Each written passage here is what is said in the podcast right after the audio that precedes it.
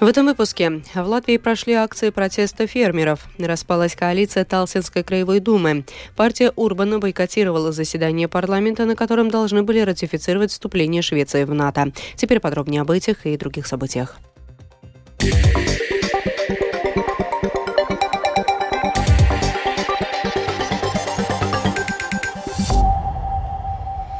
Сегодня во всех регионах Латвии проходили акции протеста фермеров. Они связаны с рядом требований, которые крестьяне выдвинули к правительству, в том числе немедленный запрет на импорт продуктов питания из России и Беларуси, возврат к сниженной ставке 5% НДС на латвийские фрукты и овощи и ягоды и снижение бюрократической нагрузки в сельскохозяйственном секторе. Подробнее о том, как проходили сегодняшние акции в сюжете Михаила Никулкина.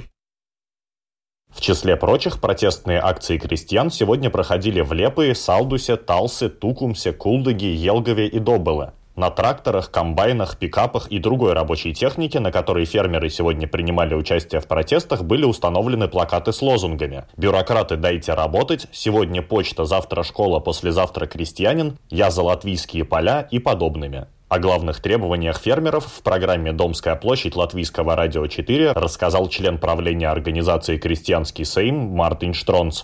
Это не только российское зерно, не только белорусская продукция. Это вопросы насчет украинского зерна, который очень много заходит в Латвию. Это сниженный НДС на фрукты, овощи. Это возможности страховать свои поля и скот. Это, конечно, вопрос насчет и оборотных средств, которые на данный момент нам очень важны. Это, конечно, бюрократия, которая нас, я извиняюсь, убивает на данный момент. И это, конечно, ситуация с платежами. Нам обещали, что платежи будут больше, как были в прошлом периоде. Но мы видим, что многое количество хозяйств даже получили и получат меньше субсидий, как в прошлом периоде планирования.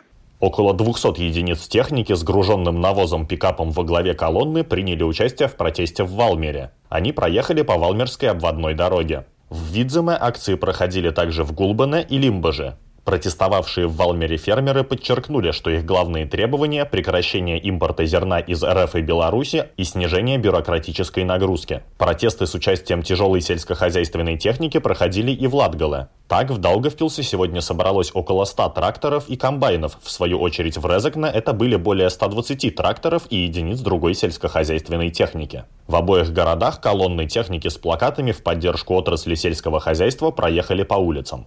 В свою очередь в Курзаме фермеры на тракторах утром собрались на территории предприятия Дурбесграудс и затем колонной направились в сторону Лепые. Участники сегодняшнего протеста называют его мирной акцией, которая может быть своего рода подготовкой к обещанному в случае невыполнения требований крестьян протесту в Риге. В Земгале в акции также приняли участие крестьяне, на 150 тракторах. В свою очередь, министр земледелия Арман Скраузе, Союз зеленых и крестьян, настаивает на том, что абсолютное большинство требований, перечисленных в письме фермеров, уже выполнены, либо находятся в процессе. Он упомянул и дополнительные решения, призванные облегчить жизнь крестьянам. В отношении информационных систем, бюрократии, которая многих возмутила, что нужно вводить данные, мы также приняли решение, и сейчас они увидят соответствующие поправки в правилах Кабинета министров о том, что эта система не обязательна, и что ее не нужно будет вводить обязательно в этом году, а только тогда, когда она будет готова.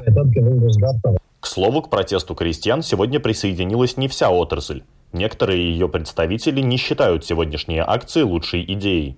Вот что, например, сказала латвийскому радио член правления Латвийской ассоциации свиноводов Дзинтра Лейнеце. У нас были дискуссии, нужно ли поддерживать устраиваемый крестьянским сеймом протест. Совет Ассоциации свиноводов единогласно проголосовал против. Диалог всегда лучше битвы. Сейчас не тот момент, когда нужно выходить на улицы. Да, конечно, предыдущий год был очень тяжелым и в зерновой, и в молочной отрасли. Но вспомним, в свиноводстве у нас был кризис два года подряд, и мы шли на диалог. Нужно разговаривать. То, что в Европе происходят эти протесты и митинги, дошло и до нас. Мне кажется, что это инерция. По данным организации «Крестьянский Сейм», в протестах по всей стране сегодня приняли участие более двух тысяч фермеров. Продолжение протестных акций, которое пройдет уже в столице Латвии, назначено на 12 февраля и состоится, если требования латвийских фермеров не будут выполнены. Михаил Никулкин, служба новостей Латвийского радио. Депутаты Европейского парламента завтра в Страсбурге планируют обсудить скандал вокруг возможного сотрудничества латвийского депутата Татьяны Жданок с российскими спецслужбами. Председатель Европейского парламента Роберта Мецола на прошлой неделе начала внутреннее расследование по поводу этой ситуации. Она также признала, что политики обеспокоены тем, что Россия может попытаться вмешаться в европейские демократические процессы через других депутатов.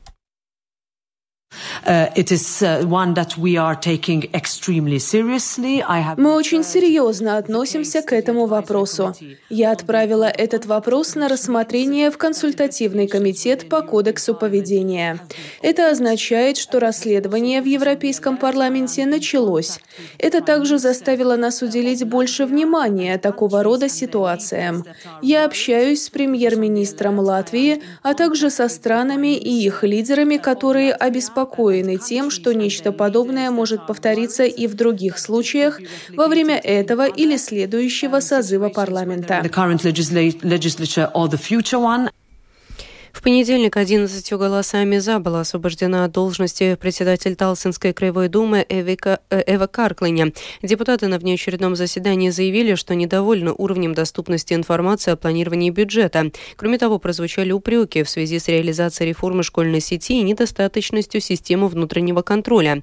Между тем, после отставки обоих заместителей Карклини распалась и коалиция Талсинской краевой думы. За прошедший период в дорожном секторе Латвии не смогли реализовать несколько проектов, включая поставку поездов. Проекты были перенесены на новый плановый период э, под обязательство на 260 миллионов евро. Поэтому остальные планы необходимо сократить на соответствующую сумму, что предполагалось осуществить за счет финансирования европейских фондов. При пересмотре плана финансирования из европейских фондов отказ от проектов реконструкции Рижской окружной дороги и четвертой очереди Южного моста лишь часть возможных последствий. Об этом сообщила программа программы латвийского телевидения «Де-факто». По мнению председателя правления Ассоциации долгосрочного развития транспортной инфраструктуры, юриста, экс-министра экономики Ральфа Немира, налицо проблемы с размерами такой структуры, как Минсообщение бюрократии. В этом случае, конечно, мы э, очень хотели бы, чтобы такая бюрократия, которая на данный момент в Министерстве сообщений и транспорта Э, это все-таки было бы решено одним или другим а, образом, но все-таки это очень важный вопрос. Возможно, надо было бы открыть дискуссии по поводу разделения министерств. Единственный, кто, кто от этого теряет, это горожане э, Риги, а также жители э, всей Латвии, которые перемещаются по этим инфраструктурным объектам. И соответствующие, ну, мы видим такую уже политическую дискуссию, где мэр Риги Э, хочет развить эту инфраструктуру, но чиновничество уже э, говорит о тех как бы и ошибках, и о проблемах, с которыми они сталкиваются. Но э, нам-то какая разница? Просто мы видим, что э, такой большой инфраструктурный объект, который уже практически э, идет в четвертую очередь, значит, то есть первая, вторая, третья уже созданы, ну, здесь, мне кажется, большие как бы, проблемы в этом плане, и надо было бы уже решать концептуально такой а, политический вопрос. Оппозиционные депутаты просят разъяснений по поводу планируемой оптимизации школьной сети. Подробнее о запросе рассказывает депутат Сейма от фракции «Латвия на первом месте» Рамона Петревича. Mēs arī esam sagatavojuši iesnieguši jautājumus Мы подготовили вопросы Министерства образования, чтобы вообще понять, сколько школ в принципе должны быть реформированы или закрыты согласно этим новым разработанным критериям, сколько детей должно быть в классе и каким образом планируется обеспечить детям образование как таковое. Я сегодня была в Мерсерахской средней школе, которая планируется закрыть, так как там учатся меньше 60 детей. Педагоги запутались в том, как дальше будет обеспечена и оплачена их работа.